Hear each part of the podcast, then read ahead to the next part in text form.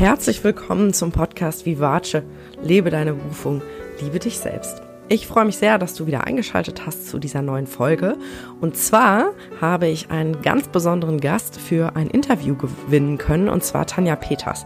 Tanja Peters ist selber Coach, Trainerin und Speakerin und auch deutschlandweit schon relativ bekannt, würde ich mal sagen. Und ähm, ich durfte mit ihr sprechen und bin so, so dankbar für dieses Interview, was vollgepackt ist mit wertvollen Tipps und Inhalten. Und ich hoffe, du kannst ein bisschen was für dich rausziehen. Wir sprechen ganz viel darüber, wie sie ihre Berufung gefunden hat und heute lebt und was auch so ihre Stolpersteine auf dem Weg waren. Und es geht auch sehr ausführlich um das Thema Selbstliebe und da ganz besonders auch um das Thema Selbstliebe in Bezug auf den Körper. Und ähm, ja, sind einfach sehr, sehr viele wertvolle Punkte dabei und wünsche dir jetzt ganz, ganz viel Freude beim Zuhören und freue mich, wenn du die Folge teilst, wenn sie dir gefallen hat.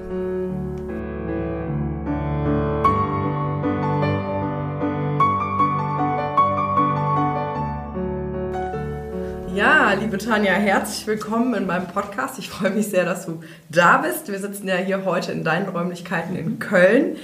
Und ich würde mich total gerne mit dir darüber unterhalten, wie du es geschafft hast, deine Berufung heute zu leben.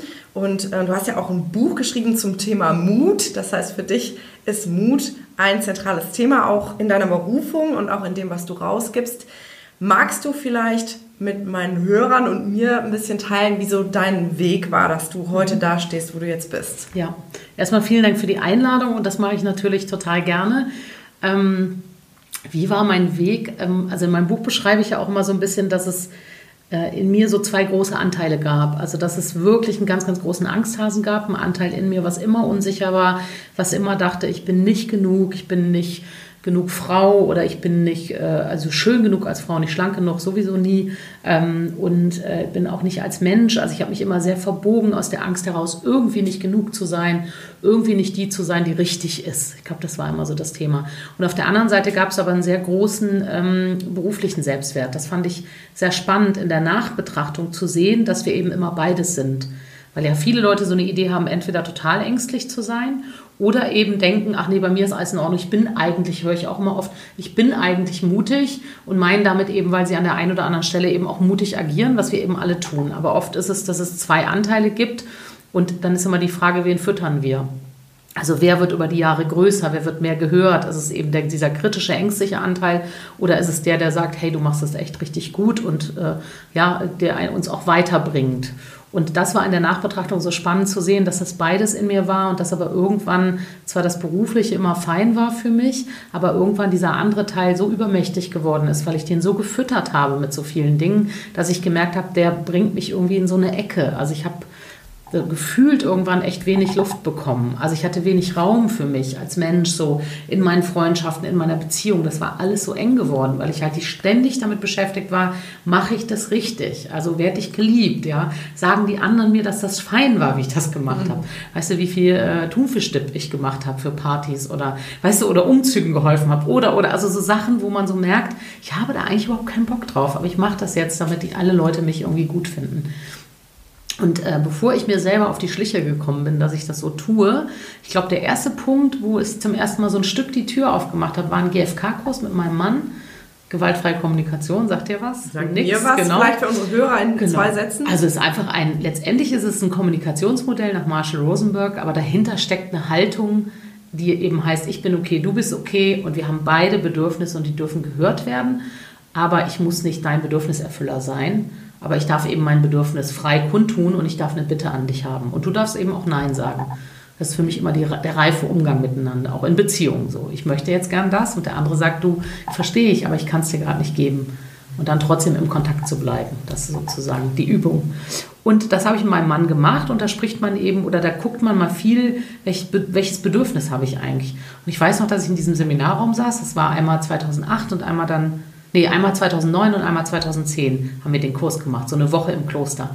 Und bei dem ersten 2009, ich weiß noch, dass ich in diesem Seminarraum saß und auf einmal einen totalen Heulkrampf bekam. Und dann bin ich mit meinem Mann große Spaziergang machen gegangen. Das war in der Eifel, auch in einem schönen Ort. Und da habe ich gesagt, scheiße Peter, ey, ich merke gerade, ich glaube, ich lebe überhaupt, also ich lebe überhaupt nichts von dem, was mir irgendwie also wichtig ist. Ich habe das auf einmal so gespürt und habe so gedacht, ach du Scheiße, was mache ich denn jetzt damit? Und ich glaube, das war so ein kleiner Moment, wo die Tür aufging, wo meine Seele gedacht hat, okay, ich muss das jetzt verstärken. So, den Moment müssen wir nutzen. Und dann ging das los bei mir. Ich hatte in der Zeit so Schlafstörungen und so.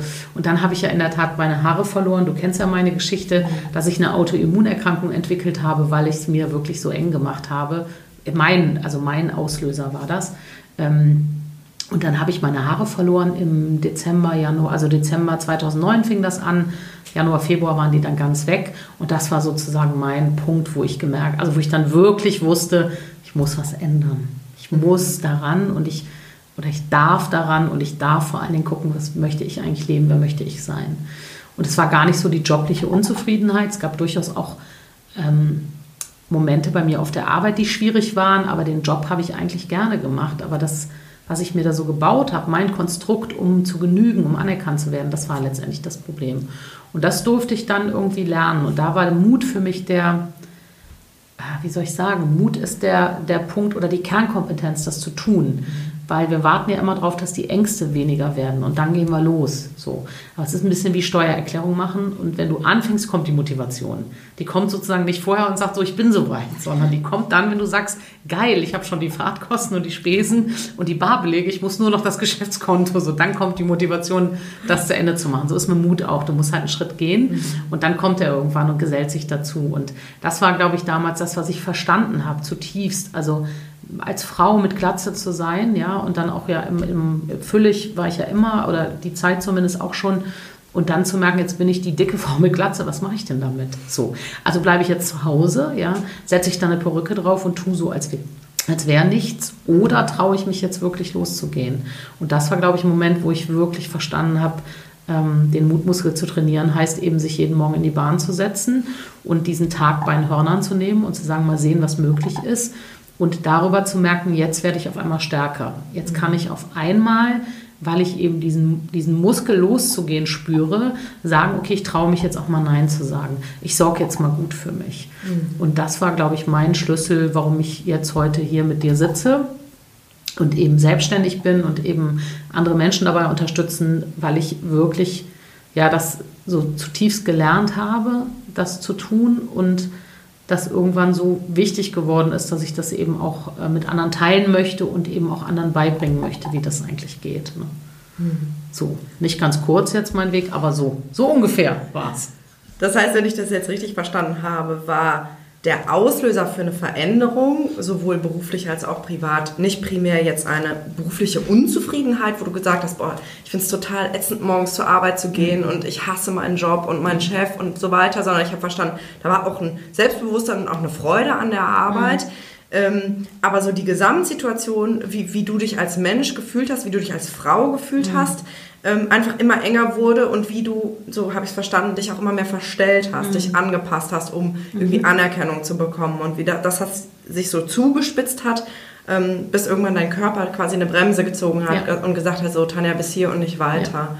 Und ähm, was ich jetzt verstanden habe, was die Transformation angeht, was für mich ein unglaublich wichtiger Punkt ist, weil ich Menschen eben auch dazu inspirieren möchte, diesen Mut zu fassen, tatsächlich etwas zu verändern, wenn diese Signale kommen, dass in diesem Transformationsprozess eben Mut ein ganz wichtiger Schritt für dich war. Und ich möchte noch mal ganz kurz zurückkommen zu diesem Moment, wo du mhm. auf dem Spaziergang warst mit deinem Mann, ähm, wo ja dieser erste Impuls war. Und ich glaube, ganz, ganz viele Menschen kennen diesen Impuls, diese mhm. leise Stimme, die sagt, ey, pass mal auf, du bist vielleicht echt auf dem Holzweg und dann aber schnell mal den Deckel drauf machen. Mhm. Das ist, glaube ich, so, so ein Mechanismus, den ganz, ganz viele Menschen fahren. Und was hat dir dabei geholfen, innezuhalten und zu sagen, okay, da, da scheint irgendwas zu sein und wie du eben auch selber gesagt hast, das zu verstärken, der Stimme mhm. Raum zu geben, um dann auch wirklich etwas zu verändern. Mhm. Habe ich im Grunde genommen nicht gemacht. Ich habe auch den Deckel zugemacht. Okay. So, also das hat mein Körper übernommen, das muss ich ganz klar sagen. Mhm. Ich ähm, ich glaube, die Angst war damals viel zu groß, dass es, also für mich war schon spürbar, das hat eine Konsequenz. Mhm. Ich weiß nur, dass ich das damals, ich glaube, das war dieser Moment der, der Erleuchtung, der Erkenntnis, den man so hat. Ich habe mich auch da vorher noch nicht, glaube ich, so wahnsinnig viel mit Persönlichkeitsentwicklung und so beschäftigt. Ich glaube, wenn ich was hatte, habe ich das auch eher schulmedizinisch gemacht.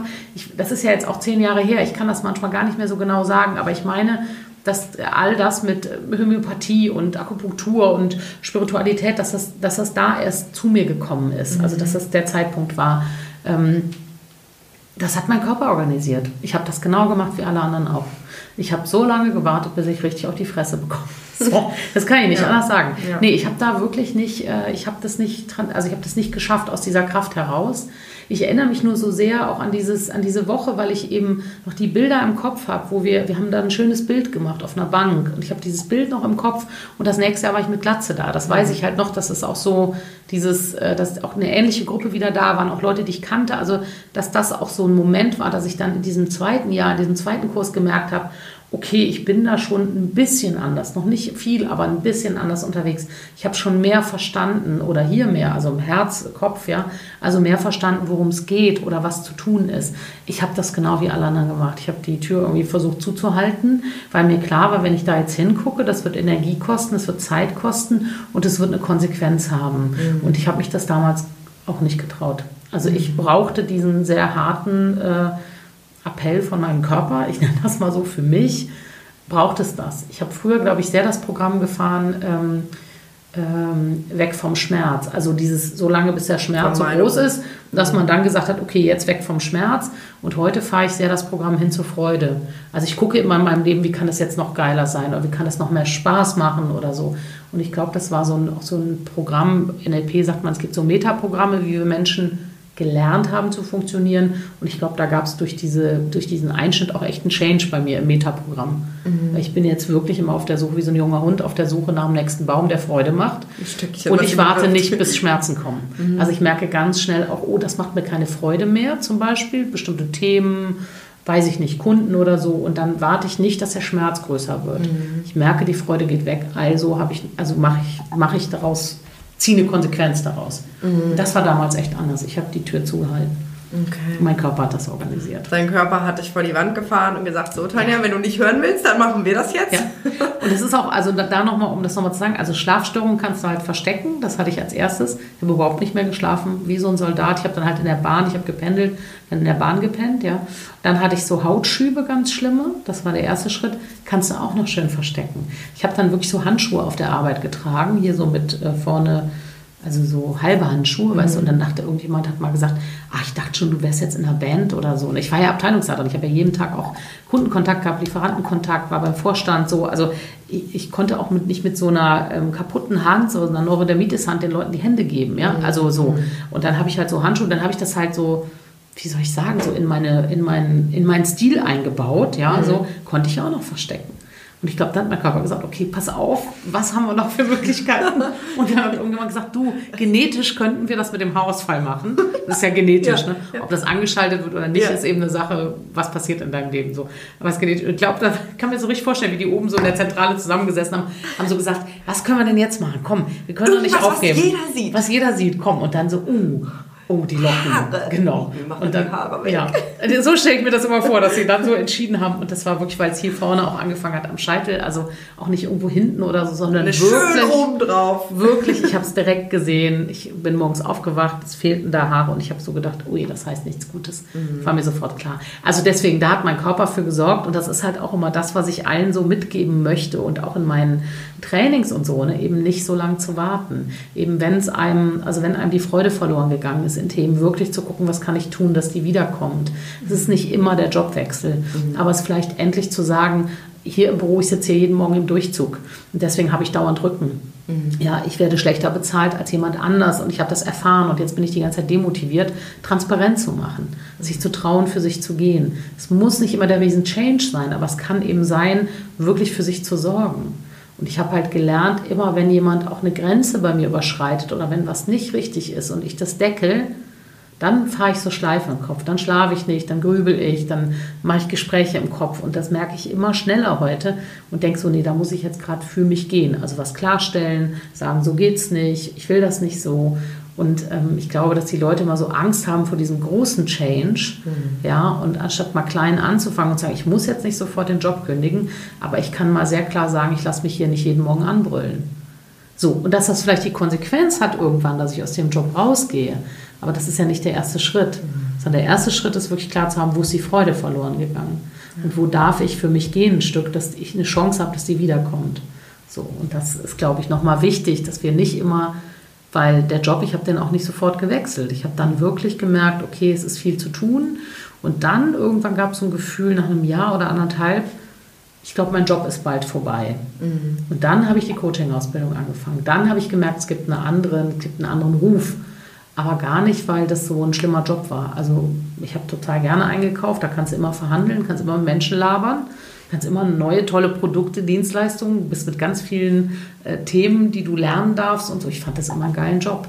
Also das war nicht der Punkt, ja. Das finde ich eben ganz wichtig, auch nochmal zu sagen, ähm, weil viele dann immer sagen, ja, es muss die Selbstständigkeit sein, es muss ein toller Job sein. Nee, du kannst auch einfach einen Job machen, der okay ist und der ein bisschen Freude bringt und wo du sagst, verdiene ich mein Geld mit und ich habe eben irgendwie was, was, wo ich total leidenschaftlich bin, was eben in einem anderen Bereich liegt. Ne? Das finde ich immer ganz wichtig, weil sonst alle immer so alle dann denken, ja, jetzt muss ich irgendwie Coach werden oder jetzt muss ich mich selbstständig machen oder äh, weiß ich nicht, ja. ortsunabhängig arbeiten oder ja, so. Digitaler nee. Nomade. Ja, genau. Man darf auch einfach irgendwie irgendeinen Job haben, der einem Freude macht. Und der darf äh, Bäcker sein und der darf Maurer sein und der darf, äh, weiß ich nicht was sein. Wichtig ist eben immer nur zu gucken, gibt es einen Anteil darin, der mir Freude macht.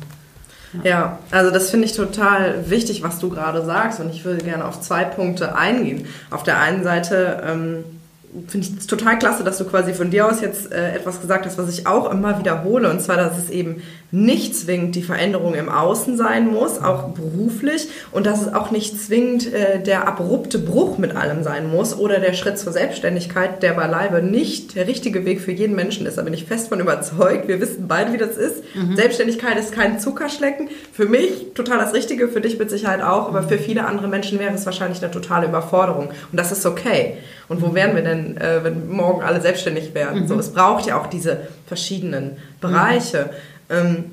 Aber was ich eben auch in meiner Arbeit mit meinen Klienten feststelle, ist genau das, was du eben gesagt hast, dass es gar nicht, dass es oft gar nicht so sehr um die Tätigkeiten selber geht, mhm. um den Job an sich, sondern um Umgebungsfaktoren, mhm. um, weiß ich nicht, zwischenmenschliche Situationen mit Kollegen und dem Chef oder Arbeitsbedingungen, wie du eben sagtest, der Zug im Rücken ähm, oder ein viel zu lautes Büro oder Arbeitszeiten, die gegen den Biorhythmus laufen mhm. ähm, und lauter solche Dinge und bin total schön, dass du das sagst und auch im Zusammenhang mit deiner eigenen Geschichte, weil sich da für mich ganz, ganz schnell die Brücke zum Thema Selbstliebe schlägt. Mhm. Weil was du ja eben gesagt hast, ist, was für dich auch ein wichtiger Schritt war in der Transformation, zu sagen, hey, ich verleugne da meine Bedürfnisse und ich höre da nicht auf meinen Körper und ähm, dass es eben dieser Shift ist von ich passe mich an, ich mache es allen recht, ich bin lieb und nett und falle nicht auf, hin zu hey, was brauche ich denn eigentlich? Und das kann ja nur funktionieren, wenn ich eine gute Beziehung zu mir selber habe und eben auch für meine Bedürfnisse einstehe. Mhm. Wie erstmal erkennen überhaupt. Ja, genau, erkennen und dann mhm. im nächsten Schritt nach außen zu, zu kommunizieren, mhm. was ja dann Mut kostet. Mhm. Wie hast du diese Veränderung für dich ähm, ja, geschafft, dass du heute mhm. sagen kannst, ich spüre das und ich kann das nach außen tragen mhm. und dafür einstehen. Also ich glaube, GFK ist wirklich eine gute Möglichkeit, mhm. wenn es um Bedürfnisse geht und wenn Leute sagen, ich habe so ein bisschen die innere Stimme verloren oder ich höre das nicht oder so, ne, finde ich GFK wirklich toll. Immer wieder zu fragen, okay, ich habe ein Gefühl, ich habe eine Emotion im Körper, weil das spüren wir ja ganz oft. Ich ärgere mich jetzt gerade so oder ich habe das. Und dann eben zu gucken, was hätte ich denn stattdessen gerne gehabt in der Situation. Also wirklich so auf die Suche zu gehen nach den Bedürfnissen, weil am Anfang kann man das oft gar nicht so genau sagen. Ist halt der Kollege doof, habe ich mich halt geärgert. So immer der Schröder, ich ärgere mich immer. Aber dahinter das Bedürfnis, okay, der Schröder kommt hier einfach immer rein, ohne zu fragen, ob ich gerade Zeit habe. Zum Beispiel, ja, ich habe vielleicht ein Bedürfnis nach, könnte ich dann im ersten Schritt sagen, Respekt und im zweiten ist es vielleicht selbstbestimmtes Arbeiten oder was weiß ich so. Aber was wir halt oft machen, ist halt dieses in die Abwertung gehen nach außen, der andere ist schuld, deswegen ärgere ich mich und dann gucken wir nicht weiter nach. Mhm. Also das heißt, das erste Mal zu verstehen, länger als 15 Sekunden ist, glaube ich, die Zeit. Wenn es da eine Emotion gibt, die länger ist als 15 Sekunden, hat es was mit mir zu tun. Aha, so, dann wirklich zu gucken, was könnte dahinter für ein Bedürfnis stecken. Das ist so eine, so eine Suchbewegung, finde ich, und so ein sich so sich so zuwenden. Also wirklich so, ah, okay, was könnte das sein? Also ich habe das ganz oft auch mit meinem Mann gemacht. Wir haben halt auch in unserer Beziehung, und ich habe übrigens auch noch denselben Mann, letztens hat einer bei einer Lesung gesagt, äh, nee, bei einem Vortrag, ach, nicht den Mut gehabt, sich zu trennen. Wo ich echt so, ich wollte mich nicht trennen, Leute. So.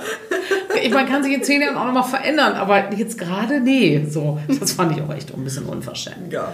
Aber gut. Äh, auf jeden Fall, ähm, wirklich, ich habe das viel mit meinem Mann gemacht, dass wir wirklich so geguckt haben, was könnte das sein? Also so nach dem Motto, ah, spannend, da hast du dich geärgert. Ah, lass mal sehen. So. Also wie so weiß ich nicht, als wie wenn man so, weiß ich nicht, Neugierde. den richtigen Kleid sucht. Ja, Ja. So, dass man so denkt, oh, wir können doch mal da gucken. So. Ja, also wirklich ja. so neugierig, so eine Suchbewegung machen, das finde ich echt gut.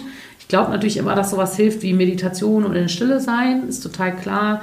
Wenn man das kann, manchmal kann man das ja auch nicht, manchmal macht einen das ja auch irre, gerade wenn man in so, ich fange damit an ist oder wenn man merkt, ah, das wird eine Konsequenz haben, das ist ja auch dann manchmal ein bisschen schürt die Also Diese Angst. hinzuschauen. So. Genau, Ja. ne? also das, das brauchst irgendwie einfach dieses so sich lustig auf den Weg machen und sagen, ich guck mal und ich versuche mich ein Stück besser zu verstehen. Was auch hilft, ist eben natürlich Persönlichkeitsentwicklung, also verstehen, wie bauen wir uns Welt. Also so, ne, so NLP gibt es ja gute Kommunikationsmodelle, so mit welchen Filtern arbeitet unser Gehirn. Ähm, also dass man mal so versteht, wie mache ich mir das immer, dass sich das so anfühlt? Wie mache ich mir das, dass ich denke, der Schröder ist schuld oder so? Also der Dennis Schanweber, da war ich gerade auf einer Ausbildung, der sagt immer, äh, wie mache ich doof? Also wie ist mein Muster für doof? so, ja, dass man ja. das eben irgendwie auch versteht, wie man sich das so baut. Und deswegen ist es eben auch ein innerer Prozess. Du hast eben gesagt, es geht halt nicht darum zu sagen, ah, mein Chef ist doof, die Arbeit ist doof, ich mache jetzt was anderes und mich selbstständig, weil dann wirst du dasselbe in der Selbstständigkeit machen wie vorher. Das ist so wie sich trennen und einfach einen neuen Typen oder eine neue Frau, dann machen wir meist das, was wir gelernt haben, nochmal und wundern uns nach zehn Jahren, dass wir an derselben Stelle sind. So. Und ich glaube, deswegen ist es immer ein innerer Prozess. Und der darf natürlich irgendwann dazu führen, dass ich mich vielleicht trenne, dass ich mich verändere, dass ich mich auch beruflich verändere. Aber ich glaube, das ist eben nicht der erste Schritt. Der erste Schritt ist für mich wirklich mal zu gucken, woran liegt es denn? Weil ich glaube, dass wir uns dann auch oft nicht die Chance geben, Dinge umzubauen. Es ist halt manchmal dann auch einfacher zu kündigen. So, anstatt zu sagen, okay, ich gehe mal den Konflikt hier ein. Ja. Ich gucke mal, ob wir im Team das nicht ein bisschen verändern können. Ja, und wenn ich das dann gemacht habe und merke, das hilft auch nicht oder das bringt nicht den Effekt, den ich mir wünsche, dann kann ich ja immer noch gehen. So, aber ich glaube, dieses, und das ist eben auch sowas, wie soll ich sagen, dieser Prozess, der macht eben, das ist eben auch, kostet eben Mut zu sagen, ich gehe da mal rein. Ich mache mal transparent im Team, dass ich mich gerade nicht wohlfühle, weil ich das und das erlebe hier. Sind die anderen auch bereit? Irgendwie was zu verändern. Und das ist eben anstrengend. Das ist, kostet Mut, da werde ich sichtbar, mache ich transparent, das ist Arbeit so. Und dann ist es manchmal eben einfacher zu sagen, ich wechsle den Job. Oder es ist einfacher zu sagen, ich gebe diese Beziehung auf. Und ich glaube, das kann beides gut und richtig sein, aber ich würde es halt mal überprüfen. Ich würde mal überprüfen, mache ich es mir damit, in dem Schmerz zu gehen oder so trotzdem einfach, weil ich eben nicht mal über die Themen rede, ähm, die man vielleicht verändern kann. Und ich glaube, das hat eben ganz viel mit Selbstwert zu tun. Mache ich das oder mache ich das nicht, hat damit zu tun, wie wichtig bin ich für mich. Und glaube ich irgendwie, ähm, dass es dann jemand anders vielleicht irgendwie, oder dass ich dann zufällig Glück habe und einen anderen Chef finde und dann ist das fein. So. Und das hat viel mit Selbstwert zu tun. Gehe ich für mich, bin ich mir das wert und ähm, tue ich Dinge, die eben mich füttern als Mensch und mich wachsen lassen oder mache ich eher das Gegenteil? Ja, ganz genau. Und wie du ja gerade gesagt hast, dieser, dieser Schritt, okay, ich mache jetzt vielleicht nicht einen abrupten Bruch, sondern ich gehe in dieses Unangenehme rein, indem ich mich zeige mit dem, wo es mir gerade nicht gut geht. Dem voraus geht ja auch ein Prozess von, ich traue mich bei mir mal hinzugucken. Also genau das, wo du ja eben selber auch gesagt hast, da mache ich's, habe ich es damals so gemacht, wie ganz viele das tun, nämlich den Deckel drauf. Oh Scheiße, da tut was weh, das ist unangenehm, ich gucke jetzt weg. So dieser Klassiker, äh, ich gehe jetzt einen Film gucken, Sex, Essen, Drogen, was auch immer. So diese klassischen Vermeidungsstrategien, um das nicht zu fühlen. Ähm, ist, glaube ich, auch ein ganz, ganz, ganz zentraler Schritt, einfach zu sagen, okay, ich fasse jetzt den Mut, bei mir selber mal hinzugucken und, und das Unangenehme anzuschauen. Ne? Weil, wie du ja eben gesagt hast, eine Veränderung im Außen auch eine Flucht sein kann. Zumindest, wenn sie nicht mit einer Innenschau irgendwie einhergeht. Total. So, ne? Das ist ja ganz oft, wenn Leute so oft Beziehungen wechseln, oft Jobs wechseln. Ich habe mich dann irgendwann mal gefragt, ich habe immer alle zwei Jahre den Job gewechselt früher. Zwei, drei war ich weg. Veränderungsmensch. Ja, Veränderungsmensch. Und dann habe ich irgendwann gemerkt, aha, ich habe dann irgendwann gemerkt, ah, das hängt eher damit zusammen, dass ich am Anfang ist was Neues, dann habe ich Lust, mich einzuarbeiten, dann verstehe ich das irgendwann, dann bin ich irgendwann sozusagen Experte für das, was ich jetzt hier tue. Ich habe das verstanden, durchdrungen. Und dann kam bei mir irgendwann so eine Angst von, wenn ich das länger mache, weil das ist einfach so, wenn du tiefer in Themen einsteigst und so, irgendwann machst du auch mal Fehler. Die machst du am Anfang auch, aber dann ist das irgendwie anders. Dass ich so dachte, dann macht man irgendwie Fehler und dann muss man ja auch lang anhalten, dieselbe Leistung zeigen und so. Da hängen auch so ganz viele Ängste. Ich habe alle zwei Jahre gewechselt. Dann bist du immer in diesem Korridor von, hast dich gut eingearbeitet, hast eine gute Leistung, hast ein, zwei Glanzprojekte gehabt, ein, zwei richtig geile Sachen gemacht und dann bist du gegangen. Mhm. Weil über die Langfristigkeit zeigt sich ja auch, kannst du das nachhaltig, kontinuierlich bieten, so eine gute Leistung und, und, und. Und das ist jetzt irgendwann nicht mehr jetzt mal klar geworden, dass ich da auch so ein Muster gefahren bin. Ne? Mhm. Es ist immer wieder so nach dem Motto, ach, wenn ich jetzt gehe, so gehe ich im Guten. Ne? So, weiß ich noch. Dass ich auch so gedacht habe, als ich dann nach zehn Jahren aufgehört habe, als ich dann in die Selbstständigkeit gegangen bin, dann hat mich irgendwann noch mal eine Mitarbeiterin nach einer Akte gefragt oder so. Hast du das eigentlich damals abgeheftet? Und ich bin immer so, ein Teil von mir ist sehr strukturiert, ein Teil von mir ist voll chaotisch. Und dann habe ich so gedacht, oh Gott, weiß ich gar nicht, ich glaube, die gab es gar nicht, die Akte oder irgendwie sowas. Dann habe ich so gedacht, oh Gott, jetzt finden die meine ganzen also wenn man dann so weggeht, dann hinterlässt man ja ganz viele, jetzt finden die alle meine Leichen oder meine Sachen, die ich immer mal machen wollte und irgendwie vergessen habe zu machen und so. Da habe ich so gedacht, ja, das ist echt spannend, was wir für Muster fahren, ja. damit nicht bestimmte Dinge passieren. Ne? Und das ist, glaube ich, auch eben, wie du es gerade gesagt hast, genau das. Zu sagen, mache ich da wieder ein Muster mit, in dem ich gehe? Mhm. Oder gucke ich jetzt wirklich mal hin und dann darf ich ja trotzdem gehen. So, das, ne? Aber das mal zu überprüfen, sich zu trauen, echt mal zu sagen, nee, warte mal gerade. Was ist da eigentlich gerade los? Lass noch mal ne? gerade hingucken. Mhm. Ja. Mhm. ja, ganz spannender Prozess, wenn man ihn Lust hat zu durchlaufen. Und ich glaube, wenn man ihn schon ein, zwei Mal durchlaufen hat, dann hat man ja irgendwann keine Chance mehr, weil dann ist das eben auch das neue Muster, dass man so denkt, nee, Moment mal, da gucke ich jetzt mal hin. ja.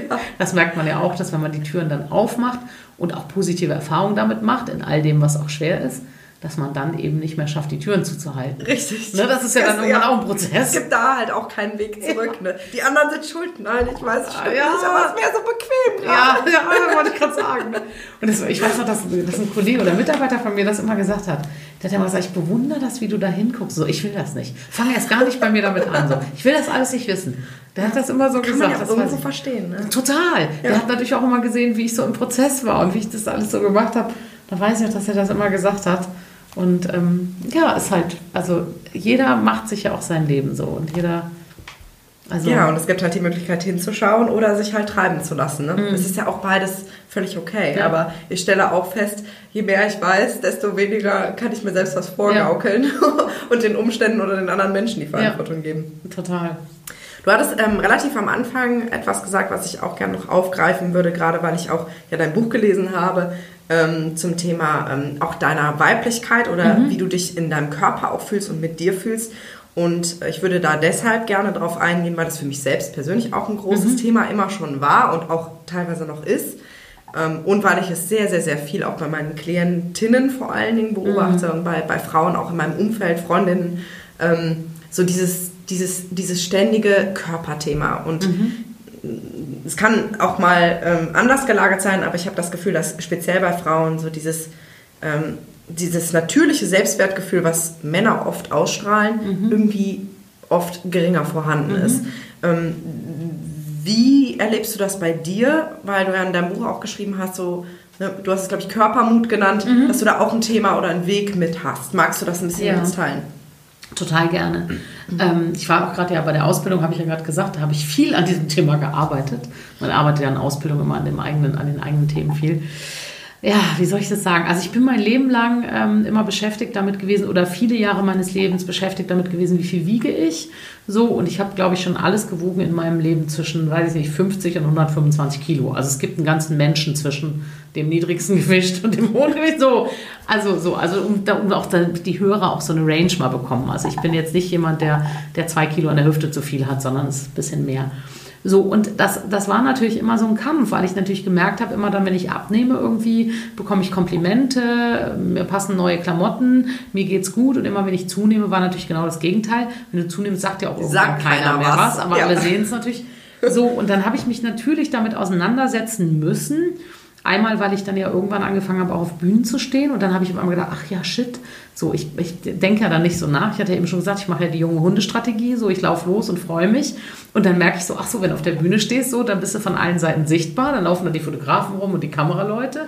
Oh Jeder nimmt dich so mit seinem Handy auf. So, die Leute haben ja da auch keine... Äh, Also die nehmen dich halt einfach auf. Die denken halt nicht so, ach, die hätte sicher auch jetzt nicht gerne so ein doofes Bild mit Doppelkinn und von unten so oder so, sondern die knipsen sich halt und sagen so, hey, ich höre gerade Tanja Peters zu und posten das auf Instagram. Also da muss ich halt sehr schnell klarkommen mit, okay, du bist freiwillig da vorne, so jeder knipst dich, du kannst dich halt nicht in eine gute Pose bringen, wo du irgendwie ein bisschen besser aussiehst. So, das habe ich halt irgendwie, das waren halt alles so Prozesse, dass ich dann irgendwann mal gemerkt habe, okay, kann ich dieses Thema mal ein Stück mehr loslassen? Also kann ich akzeptieren, weil es ist ja sowieso so. Also ich kriege es ja gerade nicht geregelt abzunehmen. So, soll ich mir jetzt dauernd einen Kopf machen, dass das so ist? Und es ist jetzt echt die letzten Wochen nochmal mit dieser Ausbildung extrem hochgekommen. Und ich habe wirklich nochmal viel an meiner Eigenliebe auch gearbeitet. Ich bin da auch immer wieder selbst auf dem Weg. Also ich bin da nicht fertig und so. Oder äh, ich komme aber immer wieder einen Schritt näher ran an den Kern zu sagen, ich bin halt in diesem Leben vielleicht auch ein bisschen so gebaut, ja, also das einfach auch zu akzeptieren, dass ich eben jemand bin, der vielleicht ein bisschen für mehr äh, gemacht ist, also für mehr Gewicht irgendwie so zu akzeptieren, dass ich es eben auch gerade nicht anders kann, sonst würde ich es ja tun. Ja, gibt ja auch so Leute, die sagen so, ja, solange du dich so wohlfühlst und es keine gesundheitlichen Dings gibt, dann denke ich immer so, hat niemand gesagt, dass ich mich total wohlfühle und was weiß ich, was mein Knie in zehn Jahren sagt. Mhm. So, keine Ahnung. Aber darum geht es ja nicht, weil ich kriege es ja gerade nicht hin, irgendwie mehr Sport zu machen, weniger zu essen, wie auch immer. So. Ähm, also wirklich das, die Annahme zu bringen und zu sagen, es ist so, wie es ist mhm. und zu sagen, es ist auch in Ordnung so. Es macht mich ja also mein Gewicht, das ist halt immer die Frage, ist das Gewicht das, was sich definiert als Frau oder eben nicht? Und es gibt eben ganz andere Dinge, viele andere Dinge, die mich definieren. Und ja, ehrlich gesagt, ich hätte dieses Thema auch gerne nicht. Also, ja, so. Aber es ist da und dann, dann denke ich immer, vielleicht ist es auch meine Aufgabe in dem, also dieses Mut machen und auch das Thema Selbstwert wird ja bei mir immer größer, weil ich durchs Schreiben gemerkt habe, dass es eigentlich das, eigentlich das, worum es geht, so, dass das, was drunter liegt.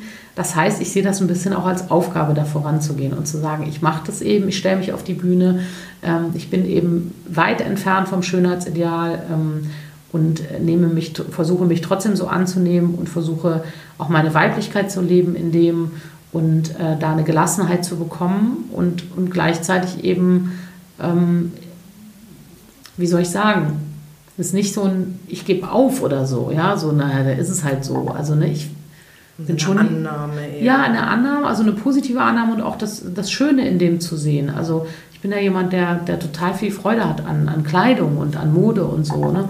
Und da also eben auch zu sagen, ich will schon mich auch schön kleiden, ich lasse mir meine Klamotten auch selber schneidern, teilweise oder nähe selber, ähm, so, weil das schon ein wichtiger Faktor auch meiner Weiblichkeit ist. Ich drücke mich sehr über Kleidung auch aus. Und, ähm, und da wirklich so, ja, wie soll ich sagen, eben mich nicht definieren zu lassen von dem, was man erwartet von mir als Frau, sondern mich selber, also das auch alles zu sehen, was ich habe. Also nicht so zu denken, oh Gott, ich bin halt dick, Punkt, sondern zu denken, ja, ich bin halt auch dick, aber ja, ich habe auch das, das, das, das, das, ja, was eben Faktoren sind, die Menschen schön machen, also auch das Positive zu sehen. Du kannst ja auf den Körper gucken, kannst sagen, der ist halt zu dick. Oder ich kann auf meinen Körper gucken und sagen, boah, ich bin super stark, schon immer gewesen als Frau. Ich habe früher Armdrücken gemacht für mein Bier.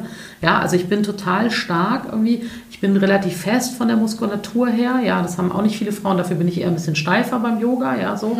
ähm, also, also auch diese, diese Aspekte mal sich anzuschauen, ja, und mhm. zu sagen, irgendwie ist bei mir alles am richtigen Fleck, ja, ich bin ganz gut proportioniert. Mhm. Also, ne, weil wir ja oft immer so dieses, ja, das ist nicht in Ordnung an uns, Punkt. Mhm. Und nicht die Dinge sehen, die eben schön sind und in Ordnung ja. sind. Also da irgendwie was, also einen Ausgleich hinzubekommen und eben mir das auch anzugucken und mich auch zu trauen, das finde ich nämlich auch einen großen Schritt. Und das haben wir oft jetzt diskutiert, auch bei der Ausbildung, mich auch zu trauen, zu sagen, das darf auch einfach in Ordnung sein. Ich darf das entscheiden. Und den Menschen auch klar zu machen, weißt du, wenn jemand Übergewicht hat wie ich, und ich habe ja Übergewicht faktisch, dann hat das natürlich auch ein Thema. Mhm. So, und ich habe das Thema noch nicht gelöst. Und mein Übergewicht ist halt eben sichtbar für dich, für die Welt. Und den anderen Scheiß, den Leute mitschleppen, der ist halt auch unsichtbar. Ja. So, dass jemand vielleicht eine Angststörung hat, dass jemand sehr schüchtern ist, dass jemand weiß ich nicht was. Ja? Das siehst du alles nicht. Ja. Wenn jemand zu viel Funde hat, ist es eben sichtbar. Und auch da nochmal klar zu machen, hey, ich trage einfach ein sichtbares Thema gerade mit mir rum. Mhm. Ich bin da dran, ob sich das irgendwann mal lösen wird, I don't know, ja. Und gleichzeitig eben zu sagen, weißt du, und meins ist eben einfach nur sichtbar, das ist der einzige Unterschied. Dann kriegt das für mich auch nochmal eine andere Bedeutung. Ja, weil das ja sonst immer so dieses, weiß ich nicht, dann ist das so groß und dann kriegt das für mich eine Bedeutung von, ah, spannend, okay, und ganz viele andere Themen habe ich schon gelöst Und das ist eben noch da und damit gehe ich in Kontakt und gucke, wie kann ich das annehmen und wie kann ich das auch ein Stück lieben, weil natürlich auch das mich dahin gebracht hat, wo ich heute bin. Mhm. Ja, all die anderen Dinge nehmen wir auch irgendwann an und sagen, ah, okay, interessant. Der Haarausfall hat einen Schritt ausgelöst bei mir, es war ein Geschenk. Vielleicht ist das Gewicht auch ein Geschenk, so, weil ich darüber natürlich lerne, in die Selbstliebe zu kommen, ohne perfekt zu sein. Ja. Ja, und weil ich darüber vielleicht auch für andere vorgehen kann und kann sagen, guck mal, ich habe mich angenommen, dann schaffst du das auch. Ja, weil ich wirklich sichtbar etwas habe, was nicht in unserer Gesellschaft eigentlich so akzeptiert wird. Ja, ja also total schön, dass du das auch so offen jetzt mit uns teilst und ähm, ich kann ganz vieles davon total gut nachvollziehen. Ähm, weil ich da, wie gesagt, auch schon so, so viele Jahre mich unglaublich eingeschränkt durchgefühlt habe und da sehr, sehr dran bin, eben auch an diesem Thema hinter dem mhm. Thema. Also wie viele Jahre habe ich eine Diät nach der anderen gemacht mhm. und versucht, das Thema im Außen zu bekämpfen und habe mich, also habe eigentlich den, den Wolf, ich bin nicht gut, wie ich bin, noch weiter gefüttert, mhm. selbst beim Abnehmen. Ne? Und dann, wenn dann die Bestätigung kam, genau wie du das eben gesagt hast, haben Leute gesagt, ah Mensch, toll, du hast abgenommen. Das hat es eigentlich im Endeffekt nur noch schlimmer gemacht, weil es hat mir bestätigt, ich war vorher nicht gut. Mhm. Weil jetzt bin ich besser. Mhm. So. Und diesen Kampf lasse ich jetzt so langsam los und, ähm, und merke auch, okay, ähm, da entsteht jetzt was anderes. Und was ich eben auch noch gedacht habe, ähm, als du so sprachst, so ja, was, was man von mir erwartet, äh, mir hilft auch mittlerweile immer mehr, ähm, mich zu fragen, ja, wer ist denn überhaupt ein Mann? Und wer legt denn überhaupt den Standard fest? Natürlich gibt es, gibt es gewisse Messlatten. Ne? Was ist mhm. Normalgewicht, was ist Übergewicht? Ja, aber letztendlich, wer entscheidet denn, was schön ist und was nicht? Und wer entscheidet, was gut ist und was nicht? Und äh, was mir auch immer total hilft, und das, das äh, fällt mir jetzt gerade dazu ein, mir immer wieder bewusst zu machen, hey, okay, dann habe ich vielleicht irgendwie Oberarme, die nicht, mir nicht gefallen oder mein Bauch, der mich stört, aber ich habe einen gesunden Körper der funktioniert. Ich kann laufen, ich kann gestikulieren, mhm. ich kann lächeln, ich kann Menschen umarmen. Also einfach die Dankbarkeit für die Funktionalität, mhm. wenn es schon nicht die Liebe ist, aber ähm, so als ersten Schritt. Mhm. Und ja. ich finde das Gefühl, also unsere Körper werden ja heutzutage immer davon definiert, wie sie von außen aussehen. Mhm. Und darüber verlieren wir natürlich auch ein Gefühl von, spür mal den Körper rein und spür mal, was da eigentlich ist. Und dann merken wir eben oft so innerlich, ne? also wenn ich jetzt hier so sitze und mich mal so spüre, habe ich kein Problem. Mhm. So, ich sitze gerade gut, ja, ich habe was zu trinken, mhm. ähm, wir unterhalten uns gut. Also wenn ich jetzt in mich reinspüre, dann spüre ich nicht oh, ich bin irgendwo zu dick oder so. Mhm. Und wenn, wenn wir mal rein, also wenn wir in diese Dimension mal wieder reinnehmen, zu sagen, wie fühle ich mich denn gerade in diesem Körper? Und fühle ich gerade, dass irgendwie meine Schulter wehtut oder fühle ich gerade, ey, ist gerade kein Schmerz, ist gerade irgendwie wohlt, vielleicht habe ich gerade gefrühstückt oder was auch immer. Wenn wir diese Dimension, weil wir ja oft über diese ganzen Medien und das, was wir sehen, so getriggert werden und überhaupt nicht mehr nicht mehr spüren so und das ist für mich schon allein also damit habe ich irgendwann mal angefangen, das allein schon, also morgens so in meinen Körper zu spüren äh, und dann zu merken, es ist alles gut, es fühlt sich alles gut an, es gibt nirgendwo einen Druck oder irgendwie so. Und das schon allein mal wieder. Und neben dem, ich schaue mich an im Spiegel, eben auch ein Gefühl zu haben, mhm. das allein hilft ja schon total, weil dann merken wir, du, meine Arme, die waren auch ein Leben lang immer Problemzone, ja, du, meine Arme fühlen das nicht. Die sagen so, ey, wir sind total stark, ja. Tut nichts weh. Wir sind da irgendwie so und äh, wir haben Freude. Also so. Und das auch mal reinzubekommen und dann zu merken, okay, es gibt neben dem, neben dem wie es aussieht, gibt es schon mal eine Dimension, wie fühlt es sich an. Und die sagt schon mal was anderes als das Bild. So, das ist schon mal für mich immer ein erster Schritt, das hinzubekommen, das voneinander zu trennen. Weil sonst haben wir ja nur das Äußerliche. Und dann frage ich mich auch immer so, klar, das Auge ist mit, ne? So, wir machen das halt auch schön, das Essen so, aber Ne, es ist ja auch sowas wie, schmeckt das so? Und dann gibt es ja auch Essen, was nicht so hübsch ist, was wir halt hübsch machen. Ich meine, Haferschleim zum Beispiel. Ne? Sagt man heutzutage Porridge zu, macht man, so ein paar schöne, macht man so ein paar schöne Beeren drauf und macht das irgendwie so fancy. Aber wenn du Haferschleim so oh, anguckst, oder zum Beispiel Hüttenkäse, ne? Willst du nicht wissen, wie das irgendwie produziert wird und sieht ja auch nicht so schön aus. So, ja, aber wir, wir haben halt die Dimension von schmeckt mir das, nährt mich das mm. und so, mhm. das haben wir so, ja. Mm. Aber bei unserem Körper machen wir die Nummer so, das muss auf jeden Fall super aussehen, sonst, sonst mache ich nicht mit. So. Ja. Ich immer so denke, nee, da gibt es ja andere Dimensionen, da gibt es eben auch die Dimension, wie fühlt sich das an. Ja. Das habe ich auch mal eine Zeit lang gemacht, dass ich mich immer so morgens ganz bewusst eingecremt habe, ne? oder eingeölt habe und dann wirklich meinen Körper mal gespürt habe und gemerkt habe, oh, der fühlt sich total fest an, ja, und so und irgendwie ist jetzt auch hier hängt nichts und also solche Sachen, ja. Ich habe jetzt an meinen Rücken gezeigt übrigens, falls ihr euch, wir sitzen uns ja gegenüber, wir sehen das ja, die Gestik. Ne? So. Also so, ne? Und dann, dann wirklich das auch, das auch wahrzunehmen. Das zu spüren und den und Kontakt sagen, wieder herzustellen. Ja, ne? und auch mal mitzubekommen, ach ja, na klar habe ich einen dickeren Arm, aber ehrlich gesagt, guck mal, ich bin 46, dafür habe ich halt weniger Falten so. Ja, so, da muss man halt auch mal sagen, okay, aha, so, da gibt es auch an dem, gibt es auch irgendwie was Schönes oder was, was hilfreich ist und so. Und ich finde halt, das ist immer so eindimensional, ne? so, ach scheiße, ich habe keine 38. So nach dem Motto, ja gut, dann bringt es auch nichts. Also weißt du, dann, halt eh mach halt lieber nicht mit. So, ne? ja. Und das finde ich wirklich, und ich bin auch dieses Jahr dabei, das hat sich gerade umbenannt, früher hieß das Plus Size Fashion Days von der Tanja Marfo. Kurvenrausch, die ist eine Bloggerin, die macht immer die ähm, seit ein paar Jahren Plus Size Fashion Days eben für die Dicken und die hat es jetzt umgenannt in Diversity Fashion Days irgendwie und holt jetzt wirklich auch nochmal ähm, vielleicht auch äh, behinderte Menschen auf die Bühne, ähm, groß, klein, dick, dünn, also alles dabei, um so zu zeigen, wie eigentlich Menschen aussehen. Und da darf ich sprechen auch zum Thema Selbstliebe und mhm. da bin ich auch mit dabei. Da freue ich mich total drauf, weil ich denke, das brauchen wir eigentlich wieder zu erkennen. Was macht denn jemand, der im Rollstuhl sitzt? Also Pech gehabt für dieses Leben oder darf der sich vielleicht auch selber lieben? Ja. Darf der sich auch schön, der oder die sich schön finden? Ja. Darf der auch an dem Körper, der ja nicht ganz funktional ist, zu sagen, und ich mag meine Oberarme, weil die sind so stark und die drehen sozusagen das Rad vom Rollstuhl. Oder äh, ja, also, weil da denken wir gar nicht drüber nach in unserem ganzen äh, ne, Dings, oh, ich bin nicht dünn genug oder so mal zu überlegen, eben, was ist denn, wenn Funktionalität nicht mehr da ist? Richtig, was ist ja. denn, wenn wirklich eine Körperbehinderung da ist? Die Menschen dürften ja dann, also die dürften ja dann gar nicht mehr auf die Straße gehen. So. Sich das mal klar zu machen, wie kritisch wir mit uns sind und wie sehr wir so glauben, dass das der einzige Weg zum Glück ist. Ne? Ja. Was das für ein Bullshit ist. So, ja. Und da, also da acker ich für mich dran und da hoffe ich auch, dass, ja, dass ich da auch viele inspirieren kann, wirklich zu sagen, glaube ich das wirklich weiterhin, dass es das ist.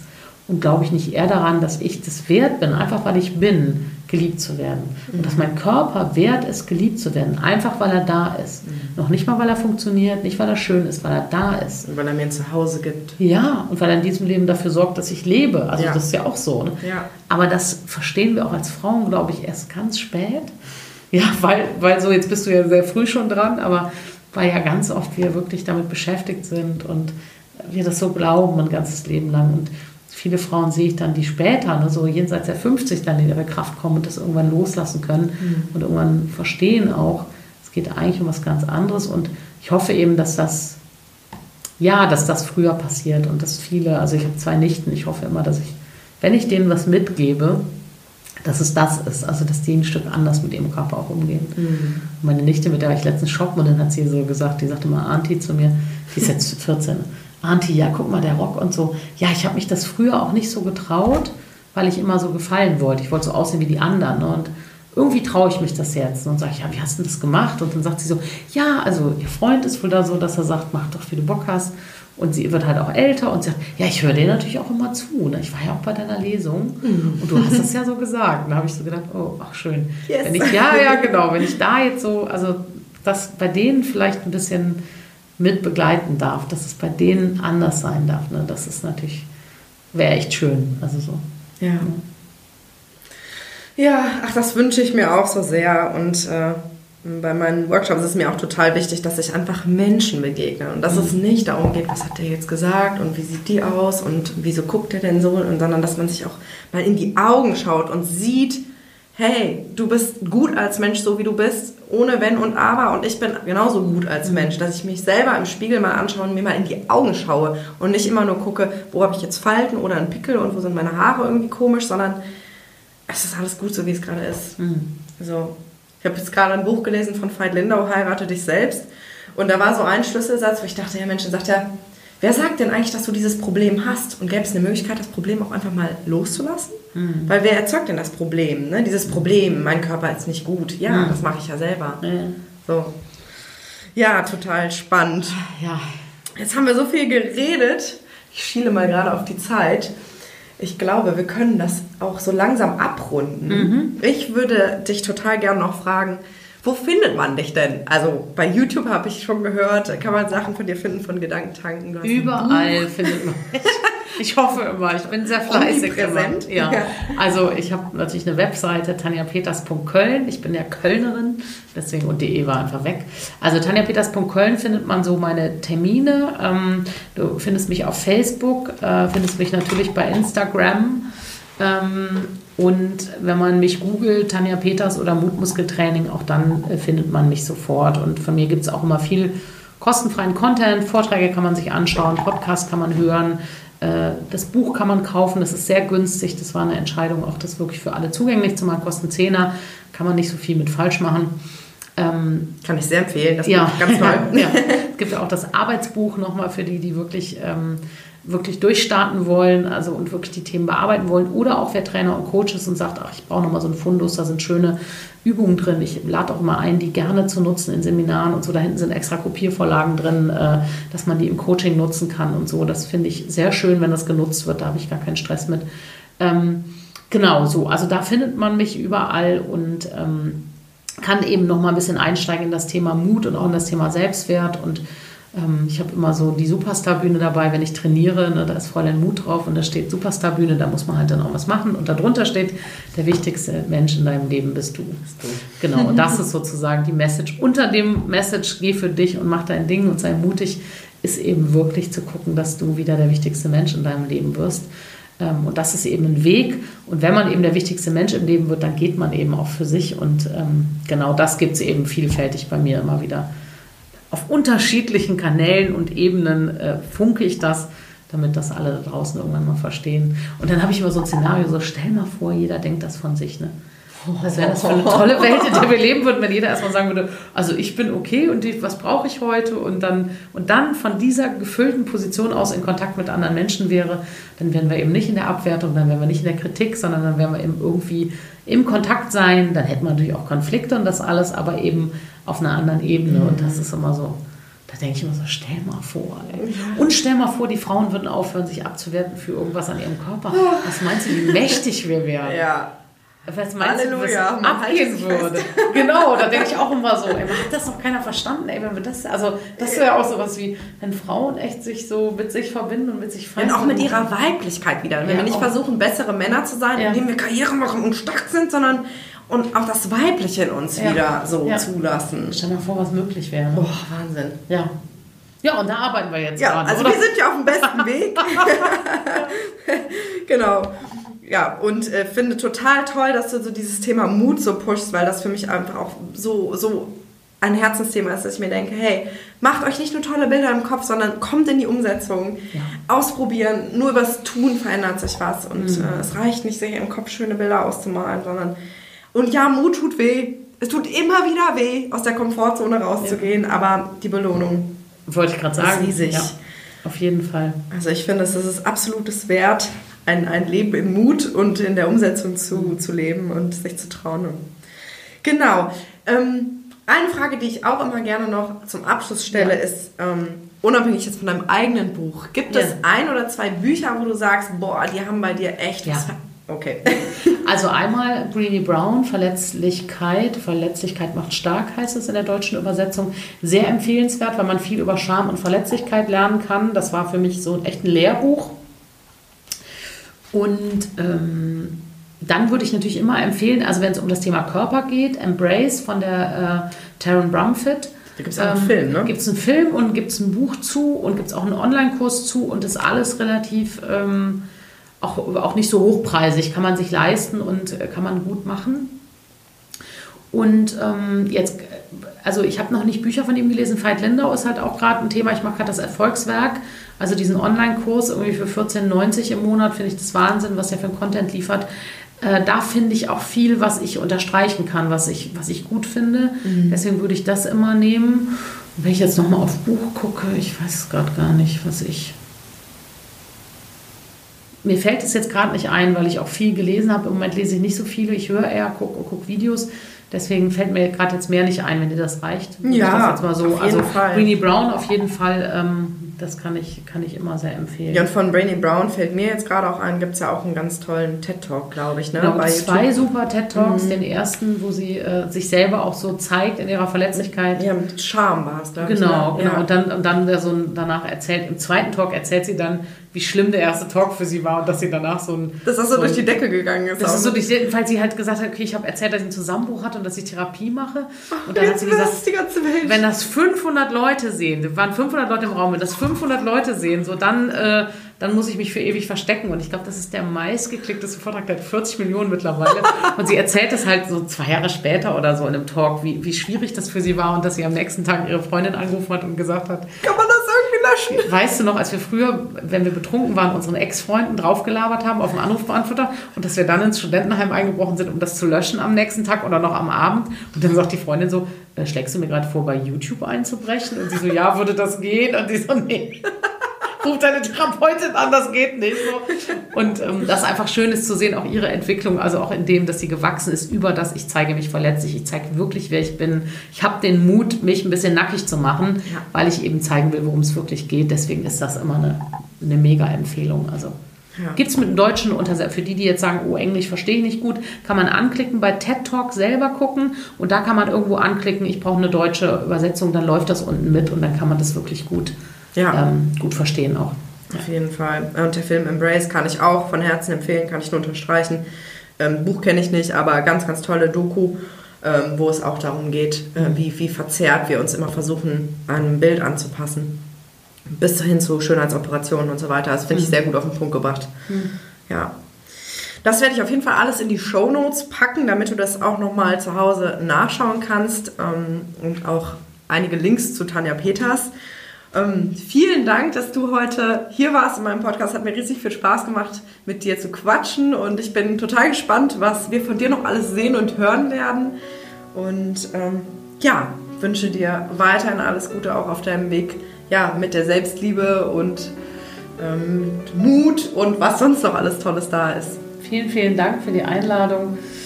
Und ich sage dann mal Dito, ne? ich bin auch gespannt, was bei dir alles passiert und wünsche dir natürlich für, für dich und auch für alle, die uns jetzt zuhören, immer das mutige Herz, wirklich für sich selber zu gehen.